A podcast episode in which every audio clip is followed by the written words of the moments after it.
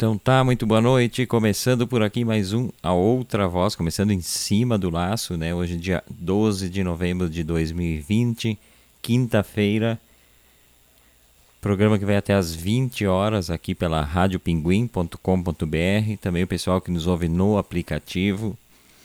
Pessoal que nos ouve posteriormente lá no Spotify, no podcast do programa. E hoje, quinta-feira, hoje tem aqui comigo, mais uma vez, né? Verlu Mac. Boa noite, Verlu, tudo bem? Boa noite, boa noite aos ouvintes. E eu? Esse primeiro boa noite é sempre para mim, né? Primeiro é para ti, é uma resposta ao teu boa noite. Depois, hum. boa noite aos ouvintes. É para os ouvintes. Então tá. Explicando. Dese... Quer que desenhe também? Começamos em cima do laço, um atraso que me deixou bem, bem estressado. Conseguiu botar a rádio no ar? O pessoal que nos ouve no aplicativo. Consegui, tá. Tá, tá tudo certo. Então tá bom. Porque eu comecei aqui destrambelhado agora, consegui compartilhar na minha página. Então uma saudação a quem começa já a nos acompanhar, né? Como todas as noites tem o pessoal fiel aí a nosso, nosso programa. E quase que o pessoal começa o programa hoje ouvindo cantorias. Se tem uma coisa que me deixa incomodado e eu respeito bastante todas as religiões, eh, acho bacana quem, quem segue uma religião, quem segue de verdade, né? E, e pratica o bem, que eu acho que seria o, o, o básico de quem, quem segue religião, né? Nem sempre é assim, mas aqui, aqui em frente, já contei isso, mas a gente mora bem em frente à igreja do Pio X, igreja católica, e os alto-falantes da igreja ficam no mesmo nível da sacada na nossa casa. E eventualmente eles deixam os alto-falantes ligados durante a missa. E tem missa praticamente todos os finais de tarde. É raro acontecer isso. Mas hoje, até há pouco, faz cinco minutos que acabou, deixaram ligados os alto-falantes. E isso me incomoda bastante. Por quê? Porque, mesmo respeitando, eu não sou obrigado a ouvir né, toda a liturgia. E a gente não tem como fugir aqui em casa, mesmo fechando as janelas, entra com força, né? E aí agora no finalzinho, que seria o pior de tudo para nossos ouvintes e ouvintes, estavam uh, cantando Amigos para Sempre, mas assim, muito, muito mal assim a interpretação. Então, é, quase. Tradu é, traduzida, né? Não é, é Amigos para Sempre mesmo. Sim, Amigos para Sempre em português. Sim. Uh, com isso, nós perdemos, com esse meu comentário, nós perdemos três ouvintes, provavelmente ultracatólicos, que acharam que eu estava fazendo uma crítica à igreja. É só uma crítica à questão de não se respeitar o espaço dos outros, que eu acho que é importante, né? Assim como quando vem alguém abre o porta-malas do carro e bota um tchaca-tchaca ali, aqueles sons seguido passa aqui na frente, eles não chegam a parar. Mas aquela, aquela batida básica, não sei se aquilo é dance. Sempre o mesmo som, né? Não sei, todos os carros que passam que tem isso, é, parece que é sempre a mesma música. Ah, vai ver que é até um código de comportamento. De... Ou são, é tráfico, a gente não sabe. Pois é. Gente... é, é, esse negócio de tráfico e sinais, né? Uma vez me ensinaram que, que quando tinha um, um um par de calçados pendurado no fio, assim, no fio de luz, enrolado, que ali era um ponto que era. Esse ponto é de então, tal toda facção. A cidade, porque que tem de tênis pendurado sempre. Não sei se agora tanto mais, mas eu me lembro de ficar impressionada com a quantidade de tênis sempre pendurada nos fios da rede elétrica, né? Ou pedra também, eu já vi pedra pendurada. Mas eu, bem ingênuo, eu, pra mim era um tênis que foi jogado ali. E aí me disseram não, isso. Eu, eu sempre fiquei curiosa para saber. Não sabia também que era isso, mas eu tinha essa curiosidade de entender por que, que sempre tinha um tênis jogado, né? Num, num, num cabo de luz. Não sei se era isso realmente ou se é lenda urbana, não sei. Pois é, pode ser uma lenda urbana, mas eu já pesquisei, inclusive, quando me contaram eu sempre fico apavorado com essas coisas, tipo, como que eu não sabia, né? Não apavorado pela situação, mas como que eu não sabia que um tênis jogado e enrolado num fio de luz é, de, é demarcação de território de, de distribuição de droga. Tá, mas tem alguma diferença dos tênis? Porque tudo que é lugar tem um tênis, tem algum tênis específico que é de uma facção e outro de outra, será? Aí Porque que só tá. o tênis pendurado não me diz muita coisa, tem em toda a cidade. É, eu acho que é lenda urbana. Será que se for sapatênis é tipo é uma facção? É a facção do tiozão do, desktop. Tiozão. se for, sei lá, Adidas ou Nike, daí é. Pois é, é uma boa, uma boa pesquisa para a Verlu fazer, para trazer num programa se realmente é uma lenda urbana ou não o tênis pendurado no fio sem demarcação. Acho que ah, eu acho que é mais para uma lenda urbana, justamente. Poderia ser um ponto de venda ao menos, uma coisa mais específica agora, porque dizer que é de alguma zona, né, de alguma facção, não sei, é meio estranho, porque como é que vai saber pelo tênis? Por outro lado, por que, que alguém jogaria um tênis no, no fio de luz também? É, não, não tem realmente sentido nenhum, assim. Te, deveria ter algum motivo, né? Se alguém que está nos ouvindo aí ou, ou vendo pelo Face aqui souber alguma Sabe, coisa, explique, pode favor. pode dar um toque aqui. Já vou dar um abraço aqui que todas as noites conosco a Jussara Santos. Boa noite, boa noite Jussara. Boa noite. Bem-vinda mais uma vez a, a outra voz. Mas a gente estava falando isso de eu comecei fala, reinando contra o, a igreja que deixou o alto-falante ligado para transmitir a missa, mas uh, quem mora em prédio também tem que ter um, um bom, um bom nível de controle, né? Pela questão de barulho e de vizinhos barulhentos, né? E festas. Então eu sou daqueles que me, me, antecipadamente já me estresso quando eu ouço alguma movimentação diferente em apartamentos vizinhos. Eu já começo a me preparar para o pior, que às vezes não vai acontecer, de acontecer uma festa até as duas da manhã mas eu já começo a me estressar, então já me estraga a noite com horas de antecedência sem saber que vai acontecer alguma coisa. Não sei se a Velu é assim também, mas eu já fico estressadíssimo pensando, duas da manhã vão estar fazendo barulho. É, eu só me estresso com o teu estresse, na verdade, porque, sinceramente, o barulho, não, assim, para fazer com que eu não durma, tem que tem que estar tá derrubando o apartamento, né? Tem que ser uma coisa muito muito realmente fora do normal, assim. Porque senão eu durmo igual. Quantas vezes já teve festa aqui no prédio de tu me dizer no dia seguinte que teve até não sei que horas barulho e eu nem ter noção de que isso tinha acontecido, né? Simplesmente eu só dormi, né? Mas isso tem um lado negativo, é um, é um lado bom também, mas em compensação já assaltaram aqui o prédio e eu não ouvi nada, né? Numa virada de ano que eu tava trabalhando, na virada do ano, e Verlu tava sozinha em casa com o seu. Sozinha não, com o Duli, né? E entraram no apartamento de cima, levaram. Tudo e mais um pouco. Tudo mais três os carros três carros. Na garagem. E Verlu em sono, plácido e tranquilo. É, eu sou, eu sou aquele. Eu sou aquele. Eu tenho sono leve, na verdade. Mas eu acho que essa questão de, de prever que vai, vai ter barulho sofre mais do que com o próprio barulho. Talvez às vezes no barulho. Porque na verdade tu nem vai dormir cedo. Não. Então nem te atrapalharia tanto se fosse pensar, ah, eu não vou conseguir dormir porque tem festa no prédio, mas tu nem vai dormir, tu vai dormir depois que a festa já terminou. Né? Então chega a te atrapalhar tanto assim. É mais uma implicância, então. É implicância, acho que tratamento para ti resolve isso. Implicância de te usando o desktop é, num cumprimento de, de leis. Né? De velho, velho, ranzinza, vai ficando cada vez mais ranzinza. Ah, mas eu me lembro que a gente morava em outro prédio aqui em Caxias, muito próximo aqui, inclusive. Nossa ouvinte e ouvinte Aline Bertelli, que sempre nos acompanha aqui, um beijo para ela, mora lá atualmente. E a gente morava bem em cima do salão de festa. Não, mas daí era durante o dia, era uma gritaria de criança o tempo todo, né? Não, Aí... mas teve uma ocasião que teve uma festa de formatura com DJ, né? No, no, no ah, salão de festa. verdade. Aquela vez realmente foi muito barulho. E aí não tem como não ficar é. nervoso, né? É, mas daí é um, foi um nível diferente, né, de barulho do que, assim, sei lá, uma janta, uma festinha em casa. Foi realmente, mas os caras, em vez de alugar um lugar, acharam que tudo bem fazer uma festa de 15 anos, com um aborrecente até não sei que horas. Não, foi uma formatura, eu acho. Tinha até o... Eu não passei... Sei se não... Acho que teve uma de 15 anos também, se eu não me engano. Eu me lembro de ter alguns, alguns eventos, assim, bem barulhentos naquele prédio lá.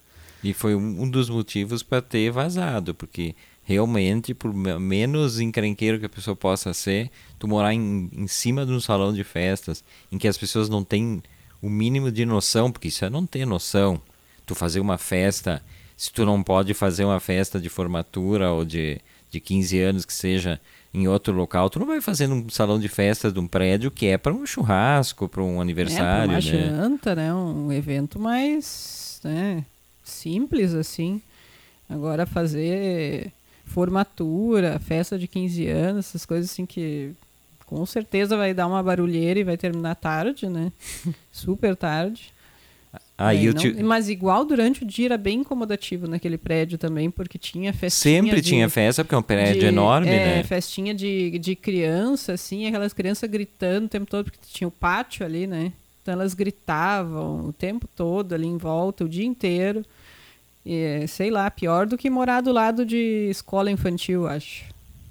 Será? Porque se tu mora do lado da escola infantil, ao menos tu sabe que tu tá indo morar do lado de uma escola infantil. tu já espera. Mas ali, um salão de festas, tu não fica, nem imagina uma coisa dessas. A gente brinca, mas morar do lado de uma escola infantil é uma coisa bem, bem complicada mesmo, né? Porque é barulhento. Se a pessoa passa o dia em casa, por exemplo, claro, à noite é tranquilo. Mas às vezes pessoas de idade que moram, tipo eu, assim, se eu, se eu tô em casa e aquele griteiro aquilo ali, tira o... Eu trabalho do lado da minha sala, tem uma escolinha infantil. E são barulhentos. É, mas mais quando eles estão na- no pátio brincando. Se estão dentro, eu quase não ouço. Mas no pátio brincando, eles gritam bastante. Realmente. É, aí eu, eu morei um tempo quando eu estudava em Porto Alegre, primeiro ano que eu fazia cursinho, bem atrás, e já era um estresse para mim, porque eu tinha que estudar o dia inteiro. Tinha uma escolinha infantil, que o pátio era atrás, assim, do prédio, era no mesmo prédio, inclusive, a escolinha. E eram, e eram, eram crianças muito pequenininhas, assim, mas o barulho que elas faziam era, tipo... É, não, a criança pequena não quer dizer que o barulho vai ser pequeno. mas no- normalmente é o contrário, né? o barulho é, é bem alto, a criança pequena. E várias ainda, né? Não é uma. Por que que gritam tanto, né? Ah, tensão, né? Sei lá. Sei que- Tensão. Atenção, eu disse. Eu, também morei em Porto Alegre, ah, tinha um colégio na frente, mas daí era um pouco mais afastado, assim, porque era tinha rua, daí tinha né, um pátio grande e era mais para trás, mas igual se ouvia barulho, assim. Mas, eh, tá, mas tu morava em Porto Alegre, não tinha um lugar que tu morava que tinha uma vizinha que passava o dia inteiro transando e gritando? Ah, eu morava. Primeiro lugar que eu morei em Porto Alegre, num apartamento de um quarto, com a minha irmã e o meu cunho, meio meu cunhado. É uma, uma bagunça. Espera assim. só um pouquinho. Meio meu cunhado, o que que significa? Ele foi cunhado, não é mais? Ele é meio Não, meu ele cunhado. inclusive segue sendo meu cunhado, mas na época ele não morava junto, entre aspas. Meio morava, meio não morava, então não era bem ainda. É isso que eu quis dizer com meio. na época não se sabia se seria para até sempre, né? Tipo hoje. Mas daí eu morava no quinto andar. Nossa, eu morei muitas vezes no quinto andar.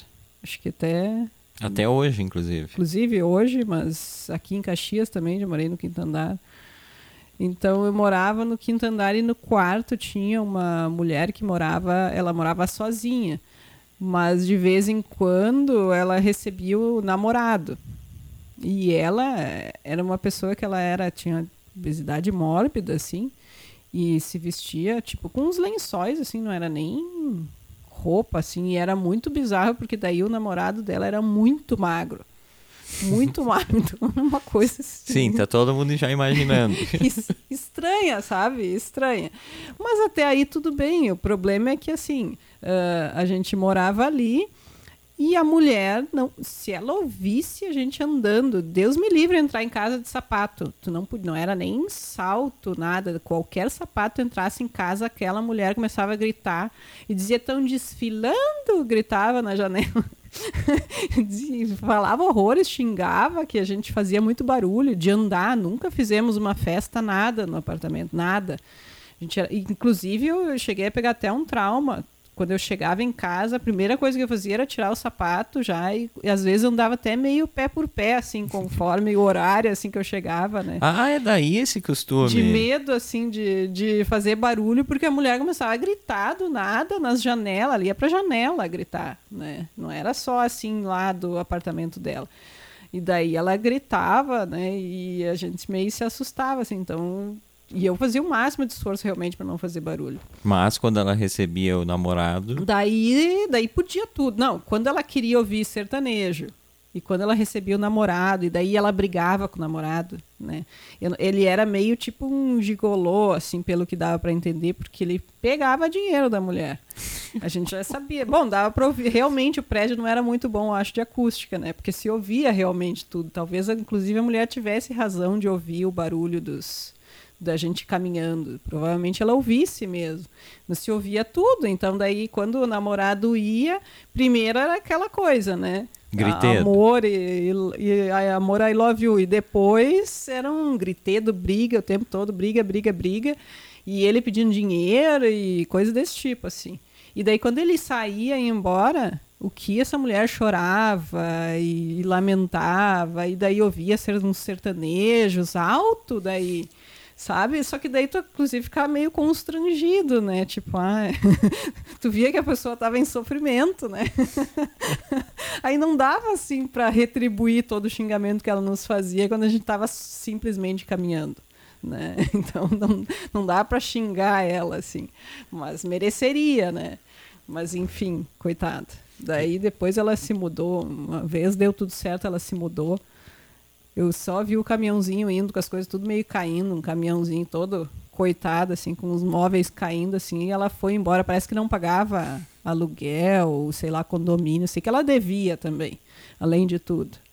Aí, por fim, foi embora, né? Porque, nossa, foi ela, era sempre tinha histórias, né? E o prédio tinha zelador, né? Meio porteiro, meio zelador. Então, Agenor era o nome do porteiro. E daí, nome de porteiro. Nome de porteiro e era aquele aquele zelador porteiro, não era nem porteiro, era zelador mesmo. Aquele ótimo, que é o faz tudo, sabe? Faz tudo do prédio, que todo prédio deveria ter, né, alguém assim. Aquela pessoa assim que estraga uma torneira, ah, Genor, conserto, claro que ele cobrava, né? Ele fazia Sim, serviço, mas isso é cobrava, é ótimo. Mas era ótimo, porque tudo que precisava ele sabia fazer. Né? Acontecia que... alguma coisa, te chamava o Agenor. Ah, Agenor, sei lá, queimou lâmpada, se fosse o caso, né? Quem dera ter um Agenor nesse prédio Nossa, aqui, né? Nosso prédio não tem, não tem porteiro, é um prédio pequeno. São moradores, mais, o pessoal mais de idade, assim, tem poucos jovens, tem poucos. Na verdade, jovens tem o que? Os filhos aqui do vizinho de cima, mas que, que moram com os pais. E o Ricardo Reolon, que, que mora aqui embaixo que é um cara mais jovem. O resto é todo mundo de idade, inclusive eu, né? A Velu também fora disso. Uhum. Então é um prédio. Meia idade. É um prédio silencioso. Mas é esse negócio de ouvir o ruim de paredes finas de prédios é o barulho, né? Que tu fica incomodado. Agora, para ouvir a conversa alheia é ótimo, né? Quando é parede fina. Aqui não é o caso. Eu já pensei, inclusive, testar com, com microfones. Alô, vizinhança que tá ouvindo. É só foi um teste e tal. Porque às vezes acontece um gritedo, assim, alguma briga, né? E a pessoa tem. Quem não fica curioso de ouvir o, uma briga e saber o que está acontecendo? Uma vez, por exemplo, tinha um vizinho no segundo andar que às duas, três horas da manhã veio a polícia. Até hoje eu não entendi o que aconteceu. E isso me, me, me dói não saber o que aconteceu dois é, andares é, abaixo. É bem fofoqueirinho, né? é, eu, eu, eu, mas é que eu desconfio, na verdade, que aquela vez é, fizeram alguma coisa com o cachorro, que a mulher era meio desequilibrada e eu não sei se ela não, não assassinou o cachorro. Eu criei essa história na minha cabeça. E até hoje ficou essa história aí. E a polícia veio, não levou ninguém preso. Eu fiquei cuidando da sacada. Eu olho mesmo, na cara dura.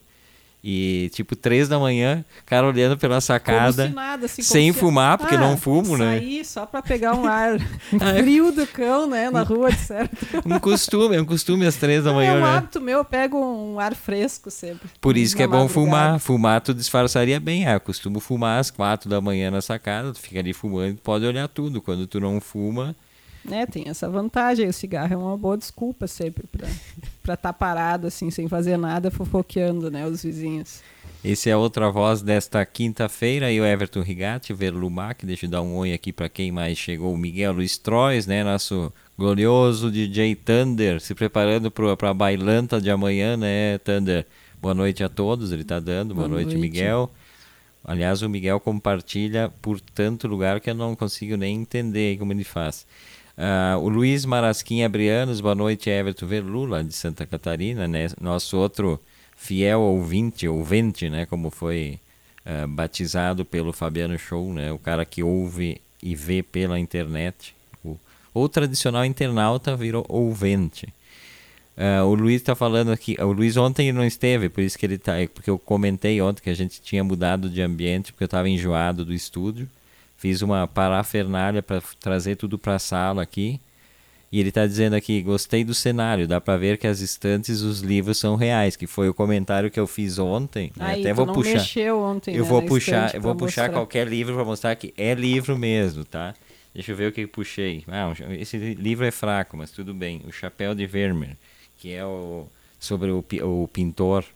Nem li, inclusive, mas essa estante aqui atrás, para quem está olhando, é basicamente os livros de arte da Verlu, tem duas, duas prateleiras, e os outros são só livros de ensaio, sociologia e tal, que a gente gosta bastante. Essa que está aqui atrás. Dá para ver que tem um bem bom lá da Rússia, eu que gosto do assunto Rússia. Mas tudo livro não é do, do Carluxo, não é a imagem que o Carluxo roubou da internet. É, na verdade o Carluxo não roubou, parece que dessa vez ao menos ele pagou né, a imagem. Não, mas daí eles, eles desfocaram ela de propósito ou, ou é porque baixou em baixa, pegou em baixa resolução? Porque estava ah, tudo desfocado, né? É, talvez deram uma desfocada, mas pagou, acho, porque não tinha, se não tem a logomarca, né, que fica cobrindo a imagem, assim, eles descobriram de que site que vendia, né?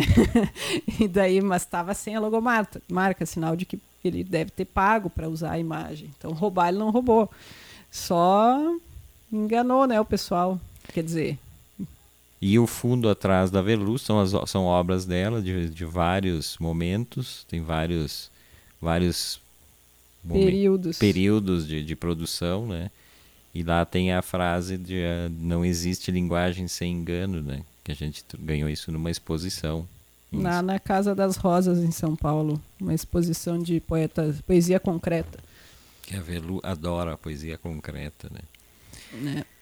E falar em. Adoro, eu estava lendo uma notícia agora há pouco no El País, né, que, que vai. A gente lê o, o, que está acontecendo na Espanha. Recebemos esses dias a, a Thais Helena Baldassi, que mora em Madrid, contando algumas coisas sobre a situação da, da pandemia, que agora estão voltando a fazer fechamento parcial, não mais o lockdown que fizeram no início. Então, enquanto aqui está um oba-oba desgraçado, e eu lia hoje no, no, no, jornal Pioneiro aqui de Caxias que domingo, da, dia da eleição, o comércio vai estar aberto. Aí, assim, fora a necessidade de achar que vai recuperar prejuízos que não vai, não é assim, não vai. As pessoas não, não, não têm mais o mesmo espírito, me parece, de compra também. Uh, qual é a necessidade, né, no dia da eleição, se abrir, já vai ser um processo de, de, de é, juntar gente em tudo que é canto, que a gente sabe que está acontecendo isso já na campanha, e aí vai abrir o comércio. Eu, eu acho meio um contrassenso total, né? mesmo respeitando o, as pessoas que vivem disso, né? do comércio. Eu não vejo que vá, vá mudar, a não ser aglomerar a gente, vai sair aquelas pessoas para votarem, e aí, como o comércio está aberto, dão aquela passadinha para olhar coisas, mas ninguém sai para comprar em dia da eleição e tal. Então, eu achei meio estranho. Então, se por um lado aqui está esse oba-oba, uh, na Espanha a coisa está voltando a ficar feia. E a gente, de novo, está assistindo o que acontece lá e achando que não vai chegar aqui a, a segunda onda do, do coronavírus, que vai chegar logo, logo. Acho que não leva dois meses. Então, é, em São Paulo eu vi que já está aumentando o número de casos e internações em hospitais privados de classe média alta, né? Que por conta dessas Porque festas, justamente, né? né? Que teve um relaxamento muito maior na, na, na, na, questão do isolamento e de cuidados, assim. E também em classe média alta tem que pensar realmente, tem muita festa, muita gente né, que, que frequenta lugares de aglomeração, assim, restaurantes e coisas, né? Sem se importar tanto também. É, o que a gente viu, inclusive, o que, e aí eu estava falando, na Catalunha, uh, os restaurantes estão voltando a ser fechados, né? Apesar de todos os protestos, porque lá também tem protestos com relação a isso. Não é que o povo espanhol acha tudo bom e maravilhoso, mas o governo é um pouco mais enérgico e eles estão fechando restaurantes. Né? Os tu eh, turista não é que vem de áreas de risco, por exemplo, como o Brasil, tem que fazer os exames antes de entrar no país, eles estão fazendo. Então não, eles tão, os aeroportos estão com, com esse procedimento, que é uma coisa que no Brasil nunca se fez, né? Todo voo entrava aqui, ninguém fiscalizava, ninguém nem fe, nem temperatura se media. Sei de casos de pessoas que eu conheço que entraram sem nenhum tipo de restrição, vindo do epicentro lá da Itália, de Milão. Então, e essa coisa do, dos restaurantes também tem aquela outro detalhe, né? A gente leu muito aqui na região uh, de batidas policiais para coibir festas e aglomerações uh, uh, no interior ou na cidade mesmo, mas só na periferia, né? Ah, Enquanto ah, em Gramado, em Gramado, aí, aí, aí sempre tem a diferença, né? O Ministério Público vai fazer uma notificação e tal. Quando é na periferia, aí a polícia bate e não quer nem saber, né? E se reproduz tudo que a vida uh, cotidiana de um país de tantas desigualdades tem, se reproduz inclusive nessas questões. E é isso que tu está falando. Eu também li essa notícia, acho que foi ontem que saiu na Folha de São Paulo, se eu não me engano, ou no Estadão, não sei. Mas realmente aumentando muito uh, os, os, os, serviços privados, as UTIs privadas, por conta dessas. É, inclusive eles estão destinando de novo né, UTIs, espaços em UTIs específicos para a Covid em maior número, porque realmente aumentou o número de casos. É, esse é Outra Voz desta quinta-feira até às 20 horas. A gente está sempre de segunda a sexta-feira. Segundas, terças e quintas-feiras. Não, segundas, quartas e quintas-feiras, Verlumac terças e sextas Delano Pieta e eu todos os dias, de segunda a sexta-feira, aguentando esse pessoal todo, né? E o pessoal que nos acompanha também nos aguentando, né? São, são de fé mesmo. Isso sim. Quem chegou aqui também foi Bernadette Custódio, a tia Dete, lá de Garibaldi, que também sempre nos acompanha. Beijo. Boa noite. Beijo para a tia Dete.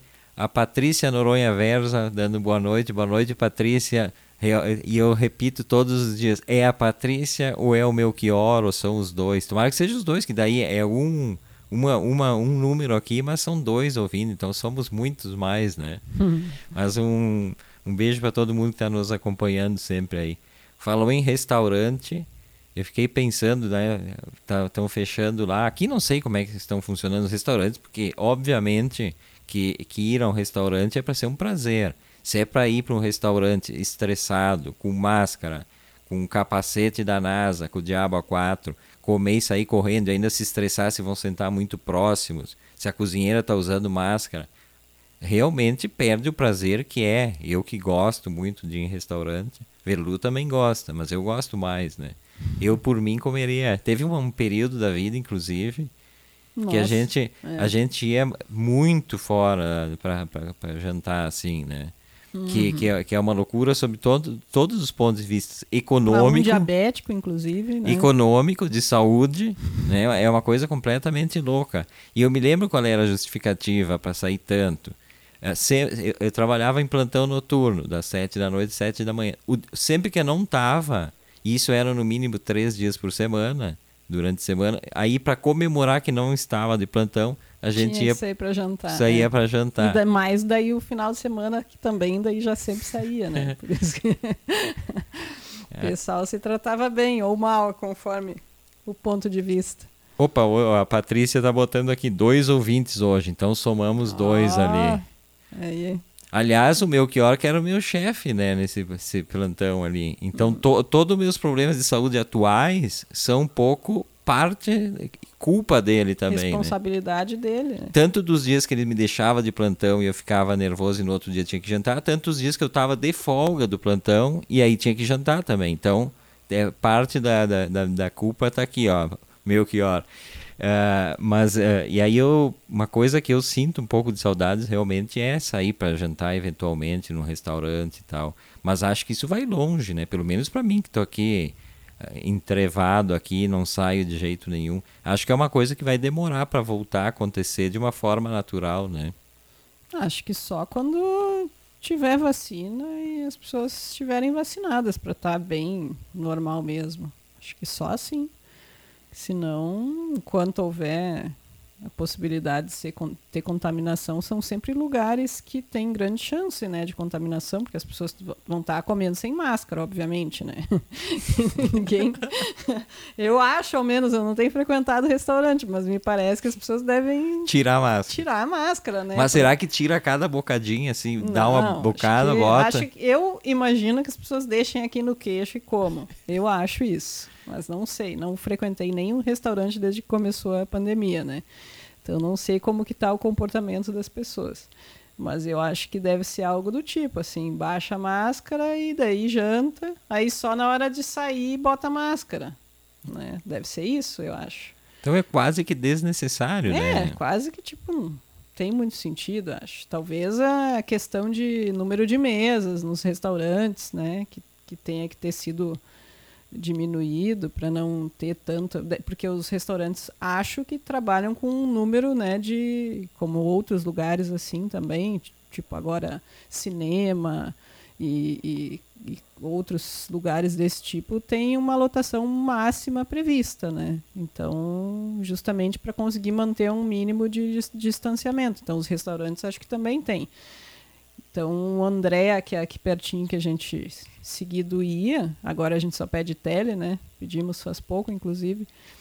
E eu imagino que tenha pouca gente que possa jantar ali, né? Porque é pequeno, né? Porque é pequeno, né?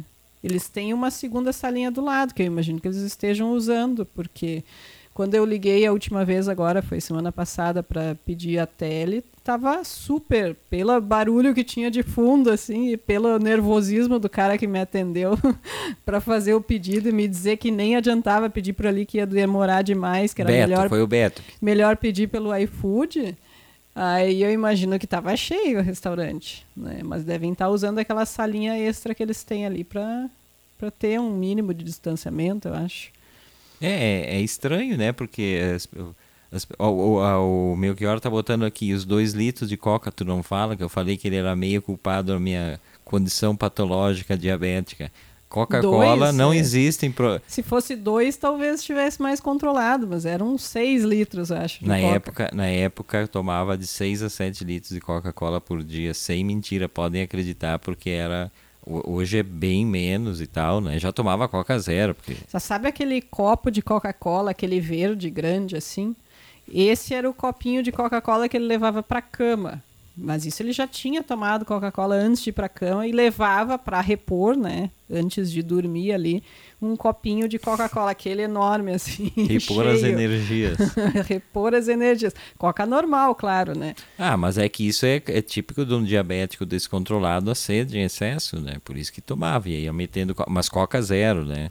Por favor, gente, não era uma coisa ruim para a saúde. Era Coca zero, que é um é um substituto. Não, mas antes de tu ter diabetes, tu tomava Coca normal, ah, que era bom. quando tu tomava realmente 6 litros de refri. Ai, que saudades da Coca-Cola normal. Um beijo para Coca-Cola normal onde estiver, longe de mim. Que saudades. Quem está dando uma passada aqui também, o Christian Heck de Lima, o artista visual aqui de Caxias, ah. que está com uma exposição bem bonita. E eu não fui porque realmente eu não tenho coragem, mas vi no, na internet e tal. E inclusive o Christian ia ter uma atividade no final de semana, no sábado, para receber as pessoas na, na exposição. Que é, e aí teve que ser cancelado porque lá é ponto de votação e no sábado já tem que ficar interditado o local. Sim. Então foi adiado. A Mona, a Mona Carvalho que, que postou isso eu vi. Então fica o registro aí para quem ia na, na, na, conversa com o artista, vai ser no outro sábado, se não me engano. É, tem que confirmar essa data aí. Mas está bem bonita assim o que eu, as imagens que eu vi. Claro que ver uma exposição por fotos e o vídeo à distância não é a mesma coisa que estar tá presente né vendo a obra. Mas o que eu vi eu achei muito bom. Eu não conhecia o trabalho do, do Christian mas está bem bacana mesmo né? Uhum. uh, quem mais passou por aqui ó o Leandro Balzaretti outro ex-colega aí uh, a Corale Cornucci, querida Corale, mãe, da... mãe da nossa querida Cacá e sogra do Marco de Menezes, né? Sogra, né? Eu sempre me confundo, então tem que eu falo é, e fico eu pensando. Com, com essas relações parentescas aí, eu tenho sérios problemas. Quando eu era criança, inclusive, eu não, não conseguia entender o que, que era sobrinho e tio e coisas. Até porque eu tinha, por parte de pai, ainda tem alguns menos agora que alguns já faleceram. Mas eu tinha vários tios e tias por parte de pai, né? Meu pai era de 11 irmãos. Então eu não, não sabia, não conhecia, e daí tinha algumas pessoas que não tinha nem ideia quem eram, assim. E quando me diziam a relação, ah, teu, tua prima, eu ficava pensando, Agora, quando começava com prima em segundo grau, aí sim, né? É, mas é confuso. Aí, aí ferrou de vez. Aí realmente não, não entendia né, o parentesco. Tio-avô, tio, tia-avó, para mim é uma coisa que até hoje eu tenho. Quando eu tô lendo um livro, por exemplo, que trata de genealogias familiares, depois até vou comentar de um filme que eu vi hoje que tem a ver com isso é muito confuso. Eu tenho que parar quando é filme e tentar fazer essa relação. Tio avô é Quer dizer que o, o irmão Irmão de quem? De algum avô. Pilão, é muito complicado isso aí. Ela me... avô materno. Daí, então... Tá, irmão do, é da o avó. irmão do Ir... teu avô por parte de mãe. Mas tinha que ter outro nome para não confundir com o tio... É que nem é mais parente, né? Ficam querendo achar a relação de parentesco. Parente ali pai, mãe. Núcleo familiar básico. Irmão, pai, mãe, pai, mãe, irmãos. É isso. E vô e vó. Pronto. Resto, e os tios, é... os tios. Ah, isso já começa a ficar muito complicado daí. Agora até tudo bem, porque as famílias estão menores, né? Mas antigamente, com aquelas famílias imensas, era muita complicação. Né? Ninguém, inclusive entre os próprios irmãos, tu imagina 11 filhos. O, o irmão primogênito do caçula tinha uma diferença de idade. Quantos anos ali não tinha nenhuma relação de, de irmão, na verdade, porque, né? Para te ter uma relação de irmão, tu tem que ter uma convivência, uma cumplicidade, uma coisa assim. Com, imagina com mais tu e mais dez irmãos, tu vai te dar bem no máximo com dois irmãos. O resto tu não quer nem ver, provavelmente, né? É muita gente. Quase, quase um, um estranho entre nós, então. É, não, gente demais, não dá, né? Tem aquela, tem aquela minha frase, né, que contei, contei pro o Marco e para Camila, que a Cecília está fazendo dois anos agora, né? Fez já. Que, que fez, é, tá fazendo, enfim. Não, vai fazer três. ano que vem. É. Mas eu falei, né, que deve ser estranho essa sensação de, de um dia para o outro surgir um estranho na, na casa, né, que é o filho. O filho é um estranho dentro da casa. Eles riram que se matava, acharam que eu estava sendo muito cruel, mas não deixa de ser. Tu tem o casal e daqui a pouco tem um filho e tá, tem um estranho dentro da tua casa. Claro que aos poucos ele vai se entrosando com a família. Assim que ele nasce, ele é um estranho ou não? ah, bom. para tu também é um estranho pro, pro para ele. É, para ele, se for o caso, né? Ele nem entendeu nem por que que tá ali, né, para começar. Ah, e o Vanderlei Cunha chegando por aqui, Vanderlei, um grande abraço, o Vanderlei que tá sempre também com a gente, né? Ele botou cunhado definitivamente não é parente. Não, ah, cunhado, cunhado não, nem entra na minha pensa, nem pensei em cunhado, não entra. A Velu tá mentindo porque ela adora os cunhadinhos dela, o Jordan lá em Porto Alegre. Ah, é verdade. Mas eu tenho vontade de matar o meu cunhado, o Bernardo, que provavelmente não tá ouvindo, porque lá ele mora na Índia, agora é bem tarde, né? É. Apesar de eu ter. Ele São sete horas e meia de diferença. É, então tá, tá, tá tão infeliz está dormindo e pode, Não posso sei, falar. Né? Posso falar. Às vezes dá vontade de matar. Eu acho que a relação do, do, do casado, que, por exemplo, sou é. com, com a Velu, o, o irmão sempre é incomodativo pro, pro homem. Ah, isso é coisa do patriarcado, machismo, isso é isso aí, ciúmes, quer atenção só para ti, coisa desse tipo. E ele quer atenção para ele também, não admite perder a irmã, tem isso Mas aí também. Mas eu vejo ele uma vez por ano, a cada dois anos. Então, já te disse Mandamos que, assim... ele para a Índia, olha, que, que, que, que benção. Abraço, Quando Bernardo. Quando ele vem, ele tem prioridade de atenção. Tu tem que entender isso. Ah, muito Eu bem. vejo ele uma vez por ano, no máximo. Então, quando ele vier, a atenção é dele. Te acostuma com isso. Hum. É melhor para ti se tu te acostumar com isso. Ó, Porque Ver- isso não vai mudar. Verlu fazendo análises sociológicas e familiares. Esse é a outra voz desta quinta-feira, dia 12 de novembro de 2020. A gente está até às 8 aqui ao vivo. Segunda a sexta-feira, das 7 às 8, batendo um papo. Eu sou Everton Rigatti, comigo aqui Verlu Mac. Pessoal que pode estar nos ouvindo pelo, pela rádio né, e pelo aplicativo. Antes que alguém pense, ah, mas está escrito ali. Mas é que tem gente que ouve pelo aplicativo, inclusive nas bandas de rolante, que eu sei que o pessoal ouve bastante também. Mas estávamos falando de, de restaurante, que me deu fome.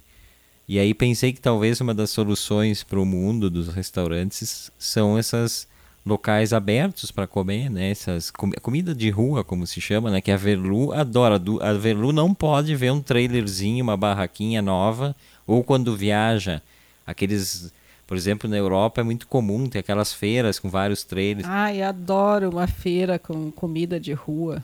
A Verlu Adoro. pira, pira, mas assim é uma quase coisa assim um objetivo de vida conhecer esses lugares e comer. Comer nesses lugares assim. O Everton já não gosta muito né? Porque o Everton acha que assim para comer necessariamente tem que estar num lugar com uma mesa cadeira guardanapinho né? Prato tudo certinho tal. Eu já adoro essas feiras assim e comer uma coisa em cada lugar. Isso é o ideal inclusive sabe comer uma coisinha de um uma coisinha do outro assim até andar comendo, assim, se for o caso, sabe? Era É. uma coisa que me dava uma alegria extra, inclusive, quando eu morava em Porto Alegre, e às vezes eu ia para o centro de Porto Alegre, né? Que eu não gostava muito de ir para o centro, era uma coisa meio chata, assim, cansativa. Mas o que eu me dava de presente em compensação por ter ido para o centro era justamente alguma coisa assim que eu saía comendo, assim. Muitas vezes acontecia de eu comprar um cachorro quente, tinha numa esquina ali, indo para o mercado público, descendo ali da Rua da Praia, numa rua ali que ia para o mercado público, tinha uma esquina ali que tinha cachorro quente. Sim, os chamados, esses não são nem morte lenta, esse é morte rápida. Esse aí perto do. Na Borges de Merdeiros. Não, não Pe- era na Borges, mas enfim. Era, um, era assim, um cachorro quente que o pessoal passava e pegava. É, nem era na rua, era um uma loja, mas ninguém comia ali. Todo mundo pegava o cachorro quente e saía andando. E daí eu fazia isso e, e era tipo uma alegria, assim. Né? Sair Quando- comendo um cachorro quente, assim. Ou então me dava ao menos um sorvetinho, né? Uma coisa assim, para sair comendo, assim. O importante é andar comendo. Ai, Coisa duas boa. coisas. Bom, quando a gente viaja para fora, assim, que, que é uma, uma, uma coisa mais comum, inclusive, do que aqui do Brasil, sempre que eu vejo isso, a gente tá andando, eu vejo lá adiante que tem, eu tento desviar, puxar a velu para alguma rua para desviar da, da feira, porque eu sei que vai ser, vai ser ali a refeição. E eu não considero uma refeição, no máximo um lanche. Porque para mim, refeição realmente tem que sentar, tem que ter talher, tem que ter um copinho que não seja plástico, copinho de vidro. Não sei se eu sou mala. Ma- Mas é que, é que o teu problema é tu nunca querer. Eu também gosto de ir num restaurante, sentar, né? Tudo direitinho, com tempo, tranquilidade. Mas essa outra, isso de ir numa feira, num lugar assim, e comer uma comida de rua, de banquinha, essas aí, é uma outra experiência. Né? Que não é sempre. é Mas de é, que, mas é que eu vou falar uma, uma coisa aqui de Porto Alegre. Eu adoro o cachorro-quente do Rosário. Sempre gostei. Ano passado, inclusive, a gente comeu. Seguido, a gente, quando vai para Porto Alegre, agora, por causa disso, a gente não está saindo. Mas eu sempre gostei.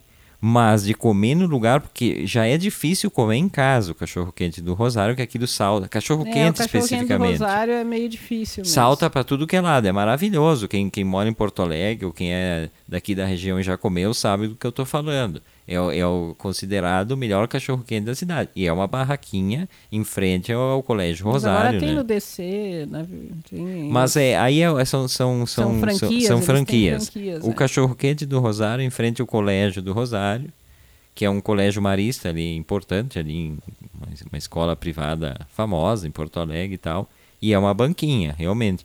Mas ah, tinha um, período um período do que eu fazia, eu trabalhava. E às sextas-feiras o meu presente era sair do trabalho, sair à tarde, tipo 8 horas da noite, e passar no- na pracinha onde ele está e comer. Só que era um desastre, era, era cachorro quente para tudo que é lado, molho para tudo que é lado. E isso me incomoda comer. Eu, eu gosto de cachorro quente, mas a, a experiência da sujeira, assim, é uma coisa que me incomoda. Mas claro que tem coisas legais, assim. Uh, uh, mas eu normalmente a Velu só aproveita, por exemplo, em São Paulo, tem a feirinha lá da Liberdade, lá do bairro Oriental. Sim. Que quando a Verlu tá comigo, eu nunca comi na feirinha, já vi. Ali é um tumulto, filas, um calor, aquela fumaça na cara da pessoa. Mas a Velu, uma ocasião, eu estava fazendo um curso Uhum. e a Velu aproveitou aquele domingo como nunca. Ela conheceu São Paulo inteiro, ou foi em lugares onde a gente É já conhecia. foi, foram vários dias, né, que tu tinha curso e eu ficava sozinha durante o dia, mas fui em tudo que é lugar e aproveitei.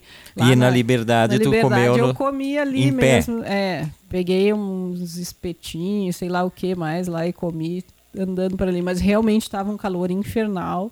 E ali não tem árvore, né? Tem aquelas tipo pontezinhas ali, aquelas elevados ali. Um calor, um calor.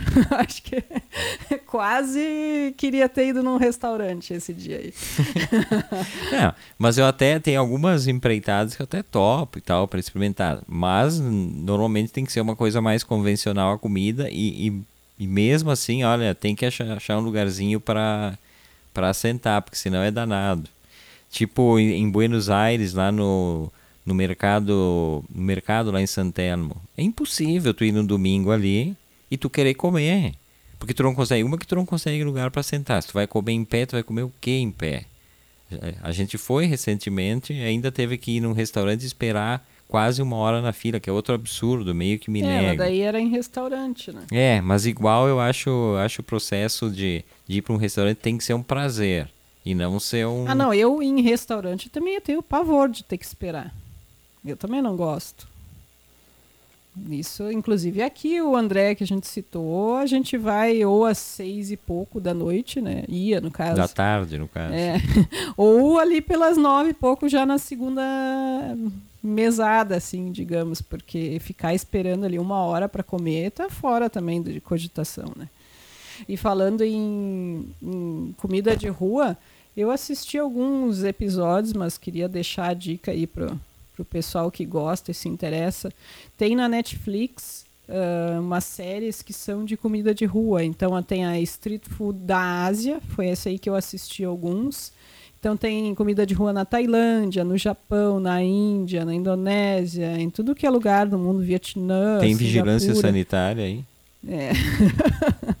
e tem também a street food na América Latina. Daí tem em Buenos Aires, em Salvador aqui no Brasil, daí tem no México. Lembra no México, quando a gente foi, cidade do México, aquelas. Como que é o nome das tortillas? Não, tortilha não. A... Aquela massa que eles usam para tudo, eles enrolam e dão nome Nossa, diferente. aquilo é, aquilo é refeição. e É, eles é uma, comem é mesmo, uma né? endemia daquilo. É, aquilo realmente, tudo que é lugar. É tanto que a cidade do México tem aquele cheiro, né? Tem. A cidade tem o cheiro Porque da, tu da anda massa. em tudo que é lugar, tem aquela. Tipo aquele pãozinho, como se fosse uma panqueca. Como é que é o nome daquilo? Meu Deus do céu, esqueci o nome. Ah, não lembro. Mas enfim, a cidade do México tem esse cheiro pra mim. Porque Tem. em cada esquina tem alguém fazendo isso, não é esquina, é em restaurante, tem no café da manhã, tem tudo que é lugar tem aquilo, né? Interessante isso aí, tu falou que a cidade do México tem esse cheiro pra ti. Ah, São Paulo, pra mim, tem cheiro de alho. Porque eh, naqueles, naqueles botecão de, de esquina Ah, de é São Paulo, que tem por tudo, que eu acho maravilhoso, que tu toma sucos, aqueles sucos servidos na jarra, tipo aqui em Porto Alegre, na lancheria do parque. Aliás, a lancheria do parque reabriu, né? Que ah, eu Velu, vi. Velu previu o fechamento E eu definitivo. não previ, a zero hora noticiou. Ah, bom. Ah, bom, mas também tu vai atrás. um beijo, zero hora. O- e aí, eu- eu- São Paulo tem cheiro de alho, que alho é uma coisa que eu não gosto na comida. E esses lugares, sempre que tu passa, tem esse cheirão de alho aí. Então ficou cheiro de São Paulo igual a cheiro de alho. É, é interessante pensar cidades por cheiros também, né? Mas É. te interrompi que tu estava falando sobre o documentário, os, os episódios aí. É, não, só pra dizer que realmente são tortillas, né? Os nachos. E, nachos, na verdade, é aquele. Enrolado. Não, nacho é, é tipo tem o salgadinho aqui, nacho. Que é aquele que tu come com guacamole, aquele tipo Doritos. Ah, eu definitivamente não gosto de comida mexicana. A gente passou 15 dias lá, eu quase morri de fome. Cheguei aqui. Ah, realmente a comida mexicana de raiz mesmo pra te comer todo dia, assim, olha, deu um cansaço, né?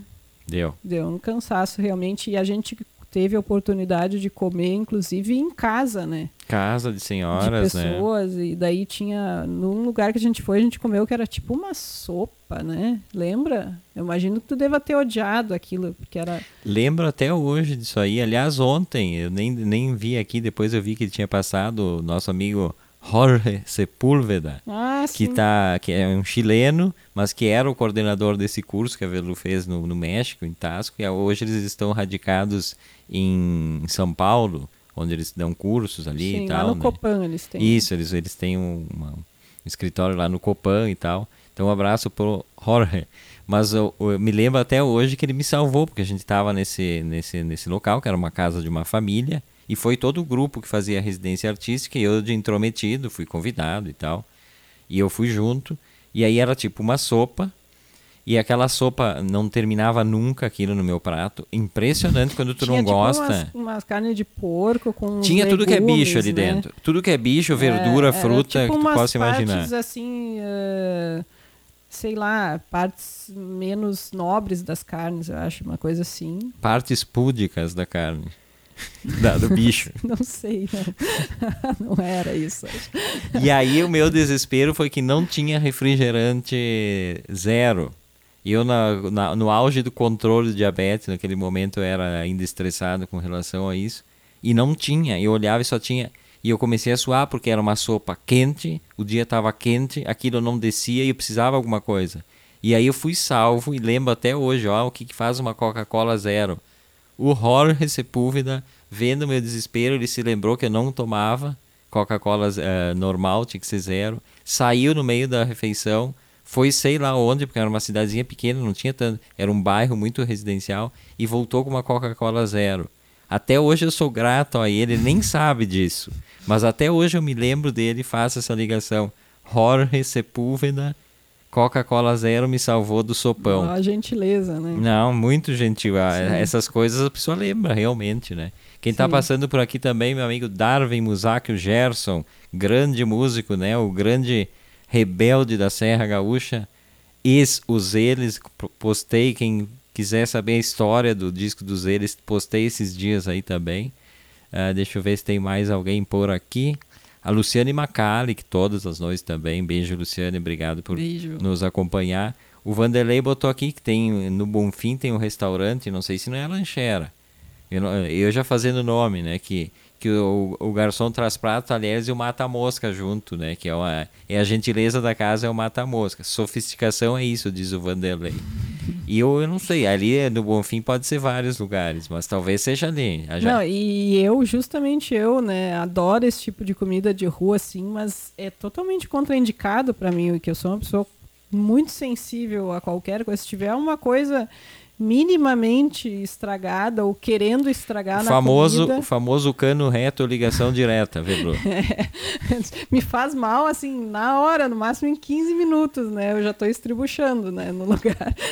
e adoro essas comidas. Imagina a possibilidade de uma infecção alimentar, contaminação com essas comidas de rua. E é grande, né? Porque cara tá ali, não tem nem onde lavar a mão, às vezes, tá no meio do... Né? Ah, é, é uma coisa séria, isso é a questão de lavar as mãos, né? né? Porque Fica, fica ali, às vezes, sei lá, o dia inteiro fazendo comida ali. E, e- e lava a mão onde? Né? o aventalzinho, aquela velha passadinha É, no avental. Dá uma passada no pano ali, a mão, e era isso. Só que daí as, e as comidas ali, às vezes, também não estão muito refrigeradas, né? Essas coisas assim. Mesmo que esteja em caixa de gelo, mas sei lá, né? Transporte até que chegou ali, sei lá. Mas eu adoro, né? Só não é muito indicado para mim. E nesse, nessa série que eu indiquei para vocês, Street Food, a da Ásia, eu vi o episódio da Índia, porque me chamou atenção justamente porque, né, meu irmão tá morando na Índia. E daí eu vi que eles têm uma que seria a versão da tortilha mexicana, eles têm um, um pão lá. Mas espera aí, a tortilha. A tortilha não é aquela comida... que- A, a Thaís Baldasso, que veio com a gente lá, a gente perguntou Tá, de tortilha comidas. espanhola, mas é- esse aí é o pãozinho. É o mesmo nome, mas é o pãozinho. Porque a tortilha espanhola é esse- batata. Esse tipo panquequinha de, de, de farinha de, de milho, né? Aquilo que é. É isso? Se eu tiver errado, me corrija, mas acho que é. E, e daí na Índia eu vi que eles têm uma, uma versão que é um pão que eles fazem, e achei super diferente, assim. É como se fosse um buraco no chão e aquele. E, e, como se fosse um cano. Um cano aquecido no chão, assim. E daí eles jogam a massa naquele cano e ela gruda ali e ela ali cozinha com o calor, sabe? No chão? Como assim? É, no chão, é tipo um cano, assim, como um cano, assim, né? Aquecido. Essa descrição tá Tem que assistir, assistam o Street Food da Ásia. Tem ali o episódio da Índia. Aí vocês vão ver o que eu tô falando. É um pão que eles assam como se fosse num cano, um cano largo assim. E daí eles fazem a massa e jogam a massa ali, dentro daquele cano. E a massa gruda na parede do cano. E daí depois ela fica pronta.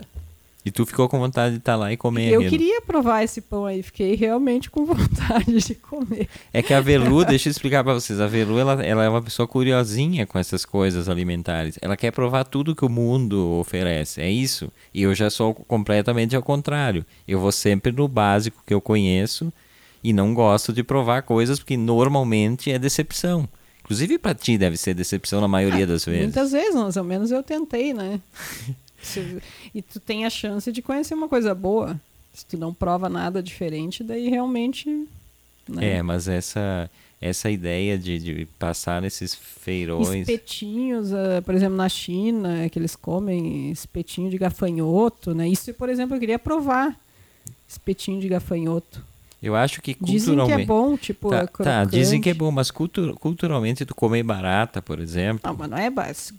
Não, tem lugar. Não é a mesma coisa barata do que o. Tem lugares em que comem barata. Tá, eu já vi eu não isso tô dizendo também. que eu comeria barata, tô dizendo que eu comeria do gafanhoto. Mas aí é a, cada relação, a relação que tu faz com relação aos bichos.